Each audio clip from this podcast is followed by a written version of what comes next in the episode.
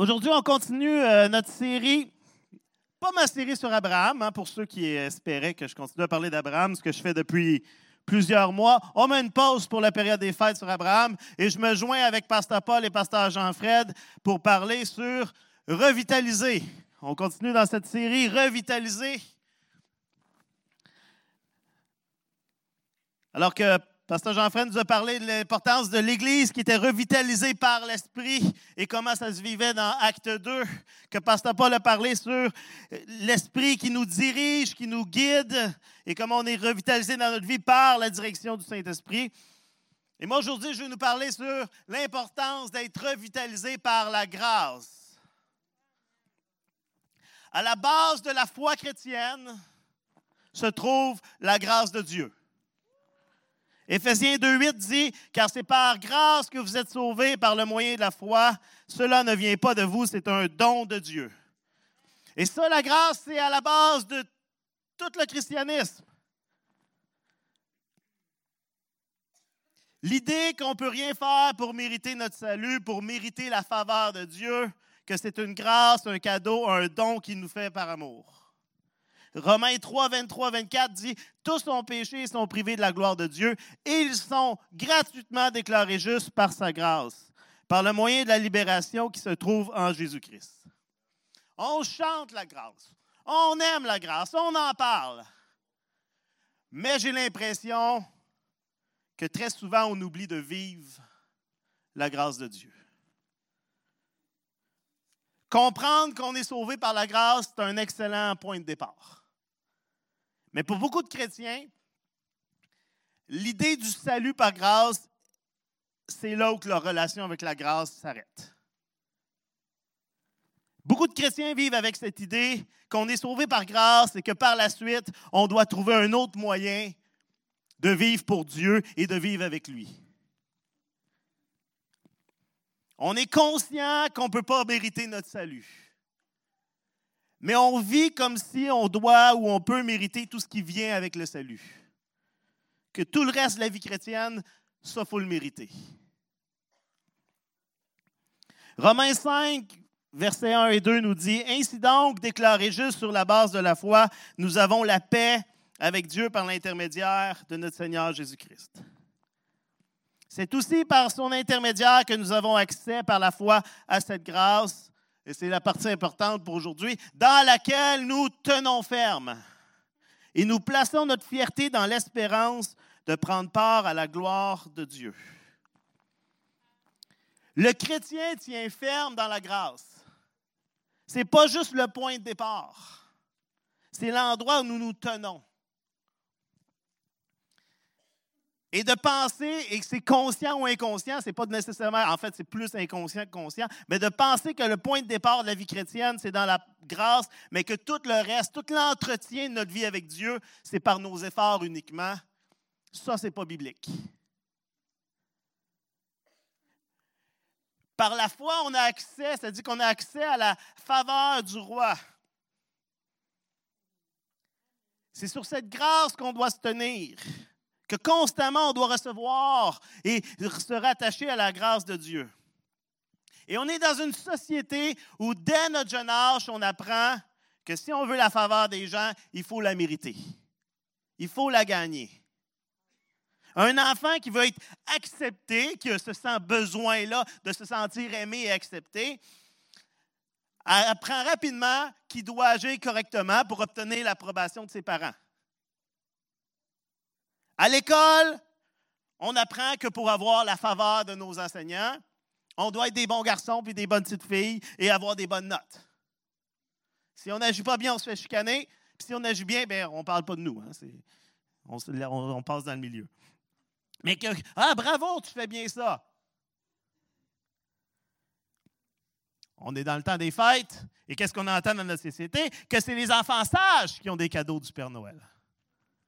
Si tu veux des cadeaux, euh, as-tu été sage cette année? Plus vieux, on apprend que pour avoir la faveur d'un politicien, ben, il faut donner un gros chèque au parti. Hein, il faut mériter la faveur des gens.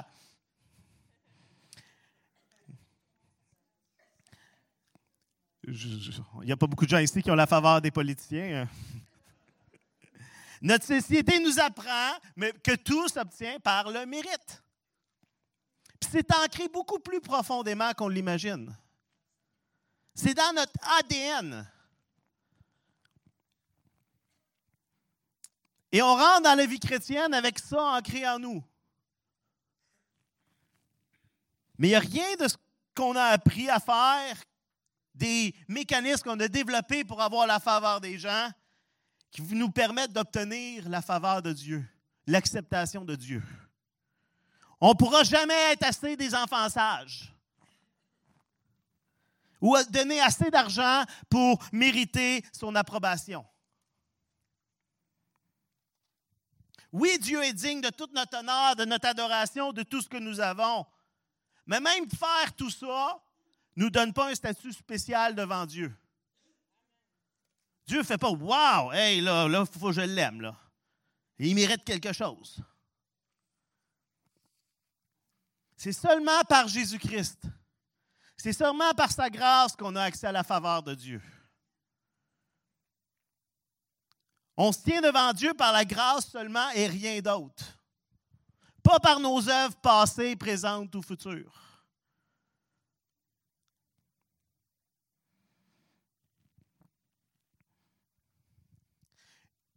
Et très souvent, j'ai l'impression que nos actions, nos attentes sont motivées par ce principe que nos œuvres devraient nous rapporter quelque chose.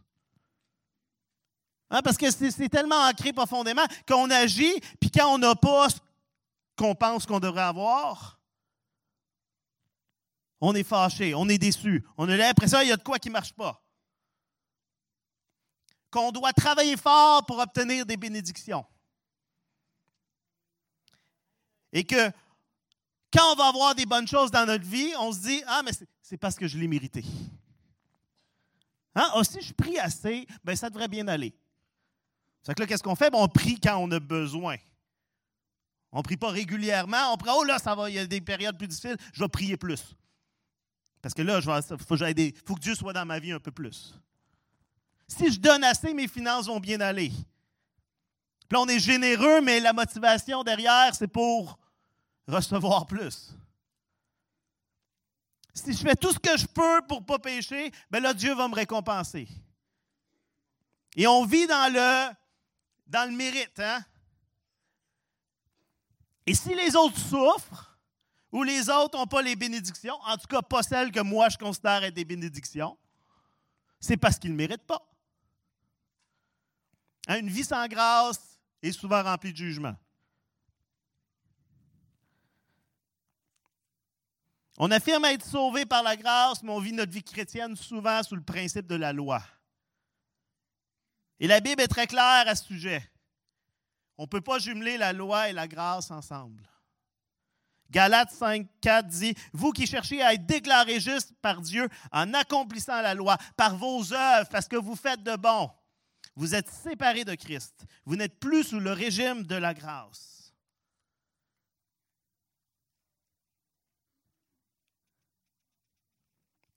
Quand on cherche à mériter la vie que Dieu veut nous donner, on manque quelque chose. Et la Bible nous encourage pas juste à recevoir le salut par grâce. La grâce, n'est pas juste une fois au salut, mais la Bible nous encourage à demeurer attachés à la grâce de Dieu. Acte 13, verset 43 nous parle de Paul et Barnabas, c'est dans la deuxième partie du chapitre, ça dit qu'ils s'entretinrent avec eux et les convainquirent de rester attachés à la grâce de Dieu.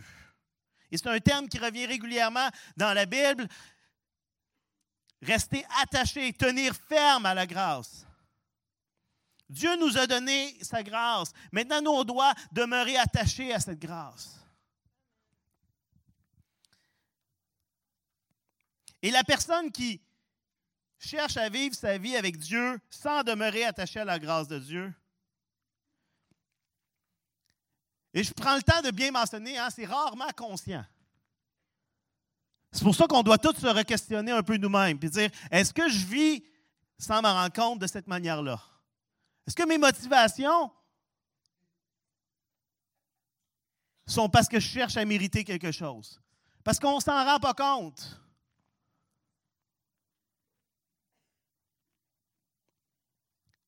Et lorsqu'on vit sans demeurer attaché à la grâce de Dieu, bien une chose qui se passe, c'est qu'on vit avec un sentiment de culpabilité constant. Parce que les gens qui vivent loin de la grâce de Dieu, qui vivent selon le mérite, ont toujours l'impression que leur vie n'est pas assez bonne. Qu'ils n'en font pas assez, ils ne font pas assez de bonnes œuvres pour plaire à Dieu. Parce qu'ils croient que l'opinion de Dieu dépend de leur performance, ils n'ont jamais de repos. Ils ne peuvent jamais juste s'approcher de la présence de Dieu et dire Seigneur, on est tellement bien près de toi. Parce qu'ils ressentent toujours la pression d'être sous l'œil surveillant d'un Dieu prêt à les punir au premier signe de désobéissance. Quand on oublie la grâce de Dieu, on vit dans l'inquiétude constante que la moindre petit péché, la moindre petite erreur que je vais faire, Dieu va me tomber dessus. La malédiction va tomber sur moi. Et au lieu d'expérimenter la vie juste, la paix et la joie que produit le Saint-Esprit, mais leur vie est marquée par la culpabilité, le doute et la peur que Dieu va découvrir profondément comment ils sont vraiment. Et il va les traiter comme ils méritent.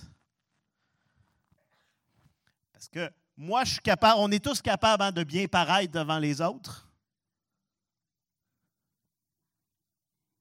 Mais on a tous peur que les gens voient notre cœur. Il y a toute une partie de nous qui fait Oh, si les gens savaient.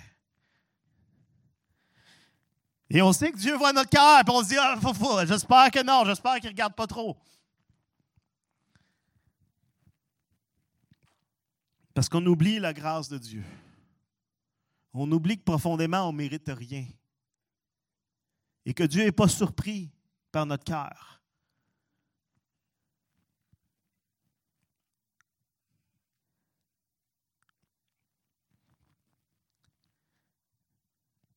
Hein, souvent, il y a des chrétiens qui désirent vraiment, ils désirent vraiment plaire à Dieu. C'est pas des.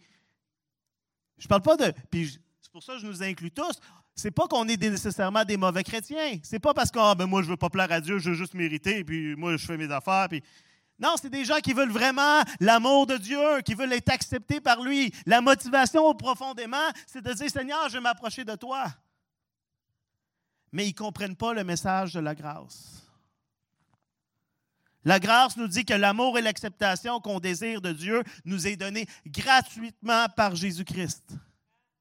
Qu'il n'y a rien qu'on peut faire pour le mériter. Ce n'est pas quelque chose qu'on peut gagner ou être ou faire qui va faire qu'on va le mériter.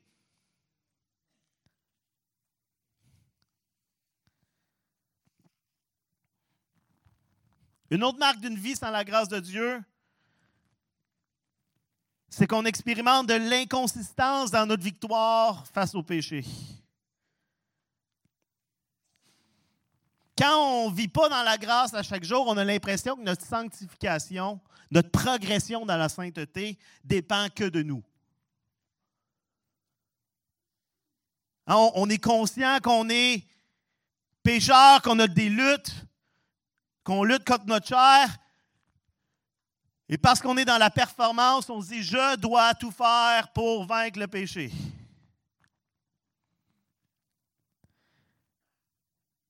Au lieu de chercher ma force en Dieu pour vaincre le péché dans ma vie, je cherche alors à vaincre le péché par mes propres forces. Pour mériter l'approbation de Dieu. Parce que si je monte à Dieu, regarde, j'ai réussi pendant toute la journée à vivre une vie sans péché.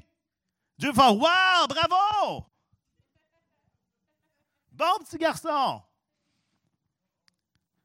On veut performer.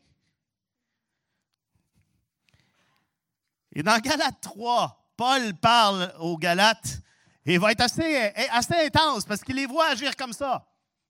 Sauvés par grâce, mais après ils vivent par les œuvres. Et voici ce qu'il leur dit. Manquez-vous à ce point d'intelligence. Insensé, êtes-vous stupide à ce point-là? Hein, c'est cru, hein? Si je vous parle, là, c'est pas moi qui parle, c'est que c'est correct, je peux le lire. Mais si moi, je vous disais ça, êtes-vous stupide à ce point-là? Ça se peut que je reçoive des courriels de plainte.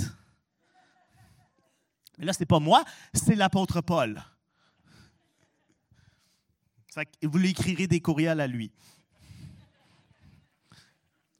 Pas à, ce Paul-là. Là.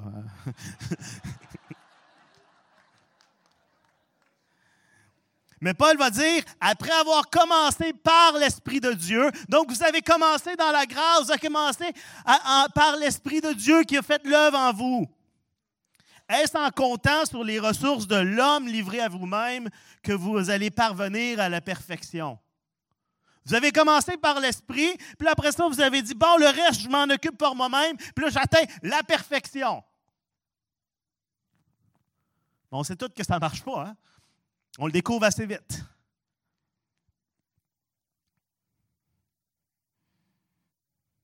Romains 8, 13 dit, car si vous vivez à la manière de l'homme livré à lui-même, vous mourrez. Mais si par l'Esprit, vous faites mourir les actes mauvais que vous accomplissez dans votre corps, vous vivrez. Le fardeau n'est pas sur vous. Le fardeau n'est pas sur moi. Il n'est pas sur nous. C'est ça la grâce. Les actes mauvais, comment ils disparaissent? Par l'Esprit. Et tant qu'on cherche par nous-mêmes à avoir la victoire, bien, on va mourir.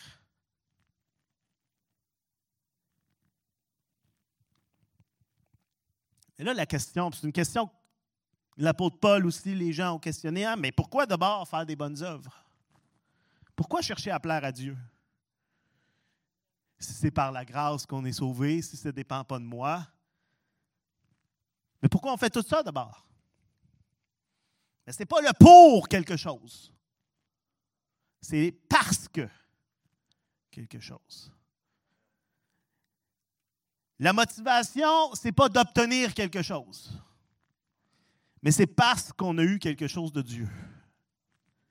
C'est une réponse à la grâce qu'il nous a donnée. Nos actions ne sont pas dans le but d'obtenir quelque chose, mais sont parce qu'on a reçu la grâce de Dieu. Parce que Dieu nous aime, puis c'est la seule façon, la seule réponse à son amour, c'est de l'aimer en retour. Puis quand on aime, on veut faire plaisir. Parce qu'il est digne de notre obéissance, de notre adoration. Il est digne de tout ce qu'on a. Lui, il mérite. Hein, nous, on ne mérite rien, mais si on veut agir en mérite, Dieu mérite tout. Parce que c'est le meilleur pour nous. Hein, c'est pourquoi on a été créé. Ce que Dieu nous demande de faire, il nous demande parce que c'est le meilleur pour nous. Hein, dans notre société, le mot péché est très, très péjoratif, hein, parce qu'on a tapé pendant des générations sur les gens, on disait le péché, c'est mal, puis le péché, ça. hein, on, était sous les œuvres. Pendant longtemps au Québec, l'Église catholique parlait sur c'est les œuvres, les œuvres, les œuvres. Et on parlait du péché. oui, le péché, c'est mal. Je ne euh, veux pas que vous pensiez, ah, soudainement, c'est rien. Mais on comprenait mal. Pourquoi Dieu qui dit qu'il y a des choses qui ne sont pas bonnes? Hein, le mot péché, c'est vraiment un terme, il euh, faut penser au tir à l'arc. Et qu'on vise la cible. C'est vraiment ça que ça veut dire. Ça veut dire manquer la cible. Je tire et j'ai manqué le but. J'ai manqué la raison d'être. Et quand j'agis de manière qu'on pourrait appeler un péché, je suis en train de manquer la raison d'être, la raison pour laquelle j'ai été créé. Je me fais mal à moi-même, puis je fais mal aux gens autour de moi.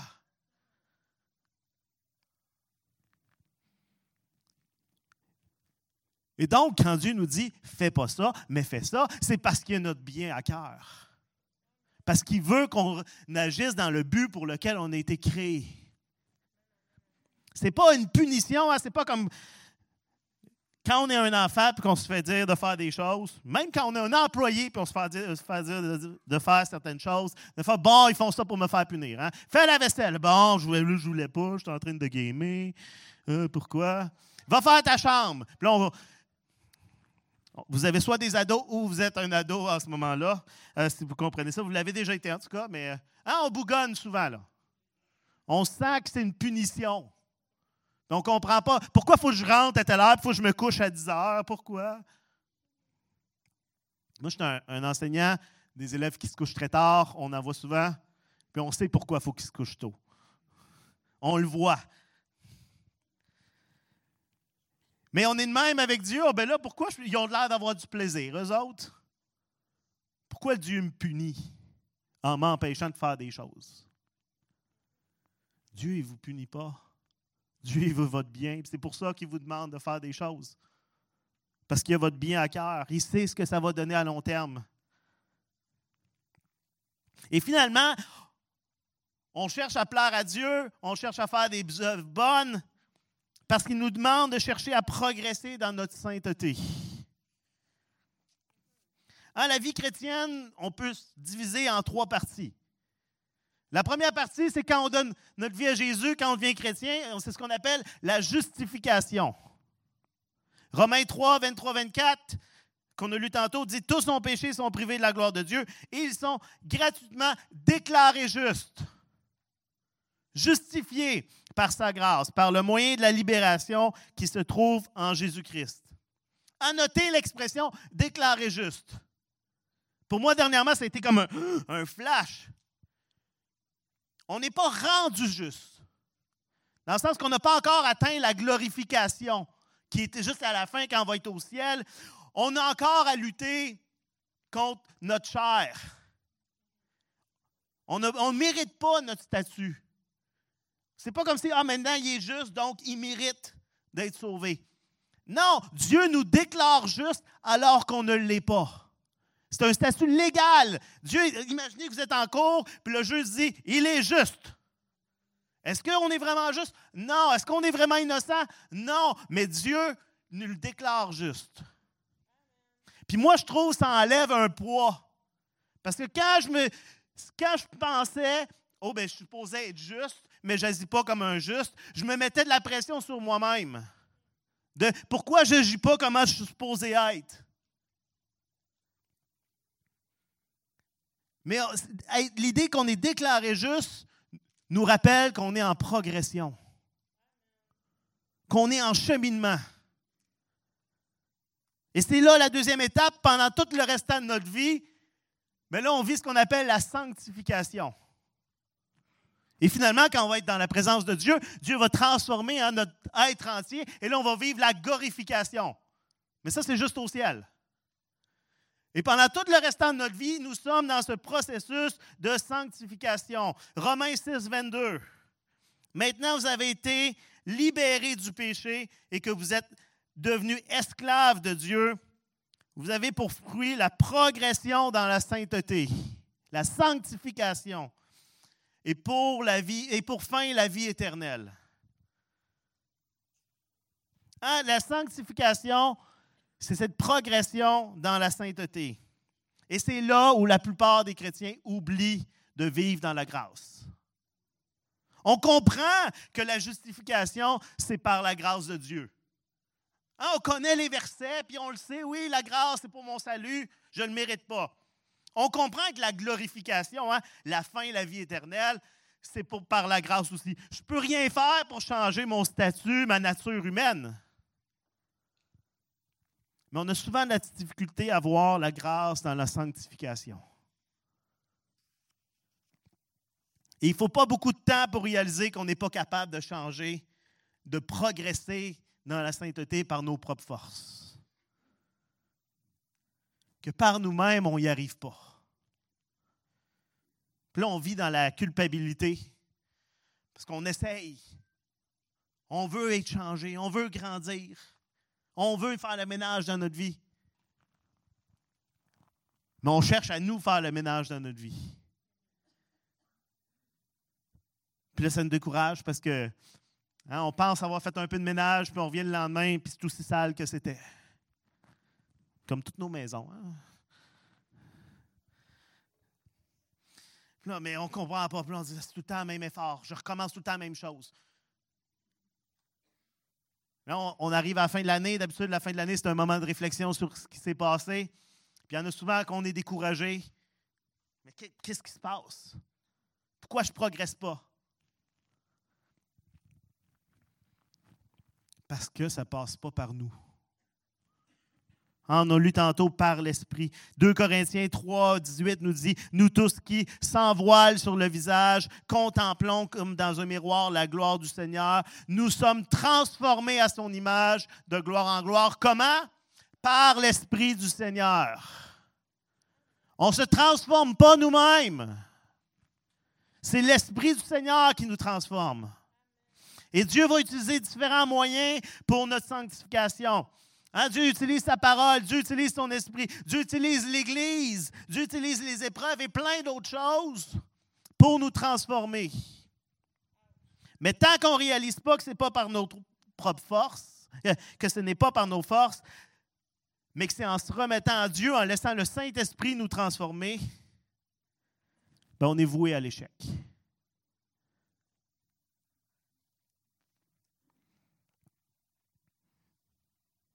1 Corinthiens 15, 10 dit Ce que je suis à présent, c'est à la grâce de Dieu que je le dois. Et cette grâce qu'il m'a témoignée n'a pas été inefficace. Loin de là, j'ai peiné à la tâche plus que tous les autres apôtres, non par moi certes, mais par la grâce de Dieu qui est avec moi. Hein, c'est intéressant. J'ai peiné, j'ai travaillé fort. Donc, une partie euh, de collaboration qu'on fait notre travail. On n'est pas passif dans cette transformation-là. Mais Paul va dire, non, mais c'est la grâce de Dieu qui est en moi, qui est avec moi, qui agit. Dans Colossiens 1, 29, Paul va dire aussi, car pourquoi, voilà pourquoi je travaille et je combats par la force de Christ qui agit puissamment en moi. Je travaille, je combats, mais c'est par la force de Christ. Dieu nous donne une puissance, la sanctification est une grâce, mais ce n'est pas automatique. Parce que si ce l'était, tous les chrétiens grandiraient au même rythme.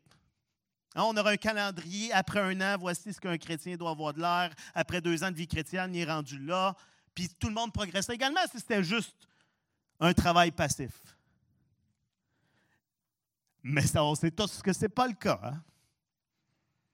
Paul va même dire à certains chrétiens, ben là, vous êtes supposés être des adultes, vous êtes encore des enfants, qu'est-ce que vous faites? Donc, il y a une partie qui nous appartient aussi. Une bonne image pour comprendre ça, c'est que pour un bébé grandisse, ben, il faut que ses parents le nourrissent. Hein? Un bébé qui n'est pas nourri, euh, il ne grandira pas. Il va même rétrécir.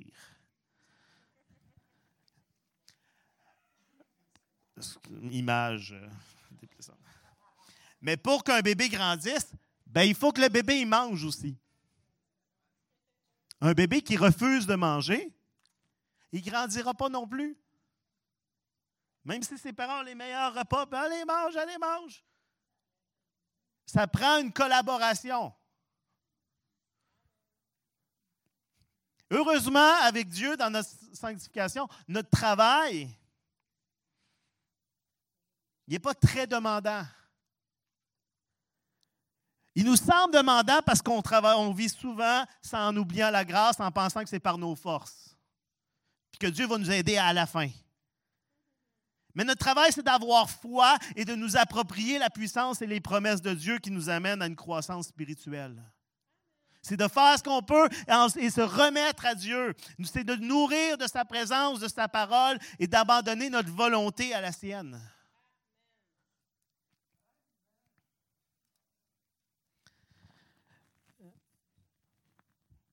J'ai un beau petit schéma pour vous aider à comprendre. C'est les trois R. Pas recyclage, réusé et ça, là. Mais. Et c'est un cycle. En premier, on réalise notre faiblesse, notre péché, notre besoin de changer, d'être sanctifié. On voit le problème. Puis il y a des gens qui s'arrêtent là. Moi, j'ai un problème. Je suis comme ça. Hein? Personne de parfait. C'est difficile de changer. Il y a des gens qui sont là. Accepte-moi comme je suis. C'est pas les personnes les plus fun à être avec. Mais habituellement, quand on réalise qu'on a besoin de changer, bien, la deuxième étape, c'est hein, la repentance, c'est le changement de comportement, le changement de.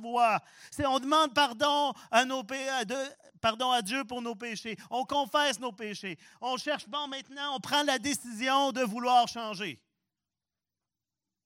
On devient proactif. On dit, Seigneur, il faut que ça change. Et pour beaucoup de chrétiens, c'est souvent là qu'on s'arrête.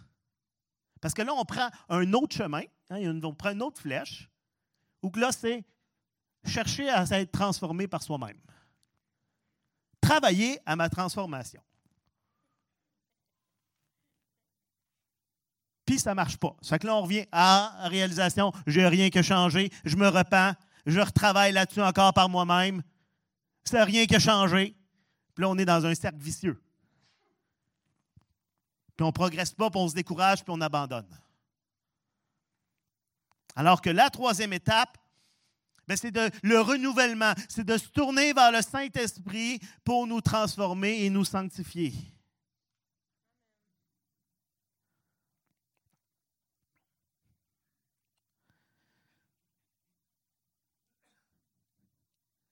Et notre travail, c'est ça, c'est de constamment, régulièrement, au lieu de vivre juste dans la culpabilité que par moi-même je ne suis pas capable, ben, c'est de me tourner de plus en plus vers Dieu. C'est ça notre job.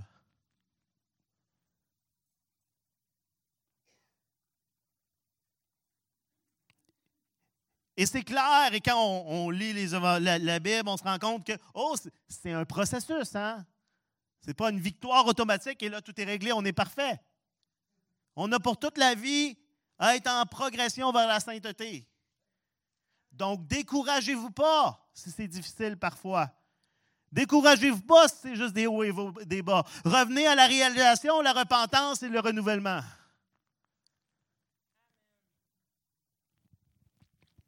Romains 6, 22, qu'on a lu tantôt, je le relis, dit Maintenant, vous avez été libérés du péché et que vous êtes devenus esclaves de Dieu, vous avez pour fruit la progression dans la sainteté. Je trouve ça vraiment spécial, ben, très beau en même temps, mais devenir esclave de Dieu. On a pour fruit la progression, pas juste libéré, puis après ça, fais ce que tu veux, puis erre un peu partout. Non! On est libéré, mais on devient esclave de Dieu.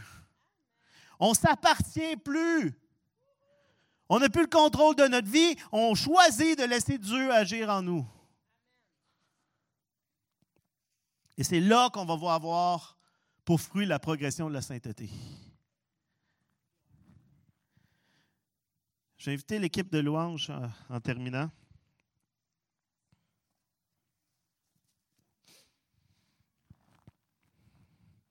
Dans 2 Pierre, chapitre 3, verset 18.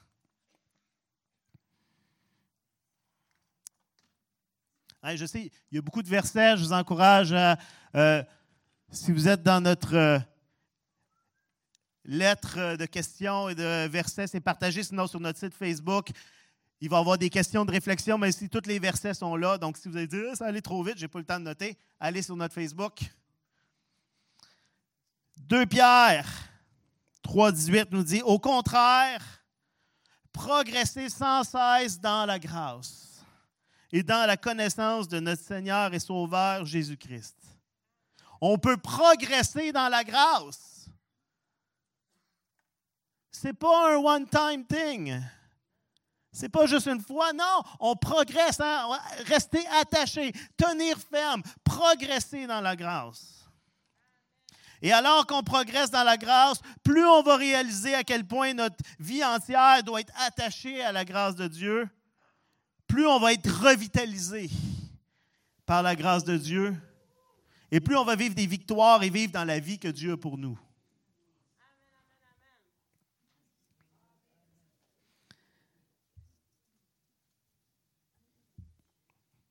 Et ce matin, je vous invite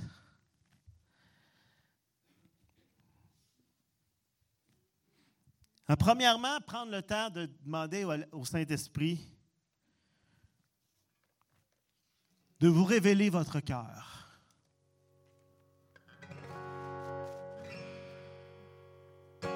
De vous révéler si vous me déferme dans la grâce. si vous êtes attaché à la grâce de Dieu à chaque instant, de demander au Saint-Esprit de vous montrer s'il y a des moments, s'il y a des choses avec lesquelles vous luttez juste par vous-même, que vous êtes dans une attitude de je dois mériter ça.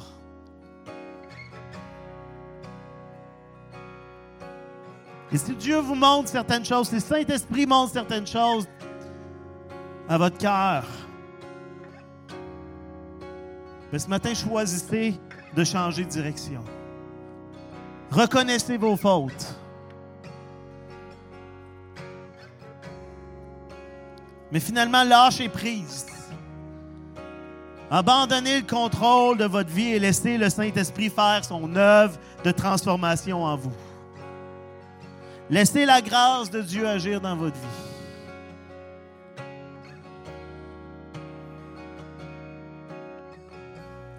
Le but de ce message ce matin, ce n'est pas de nous tomber dessus puis de dire Vous vivez mal votre vie, puis d'arrêter là. Ça serait un peu. Euh, ça serait pas, ça serait pas de la grâce. Le but du message, c'est de nous faire réaliser peut-être comment on pense, mais que Dieu transforme nos pensées, que Dieu transforme notre manière d'agir, que le Saint-Esprit agisse et nous remplisse de sa grâce, nous ouvre les yeux à la grandeur de la grâce de Dieu.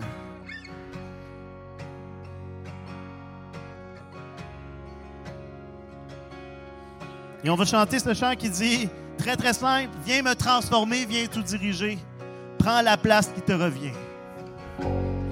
Et c'est vraiment notre prière, Saint-Esprit, c'est toi qui fais l'œuvre. Et ce matin, on veut juste s'abandonner.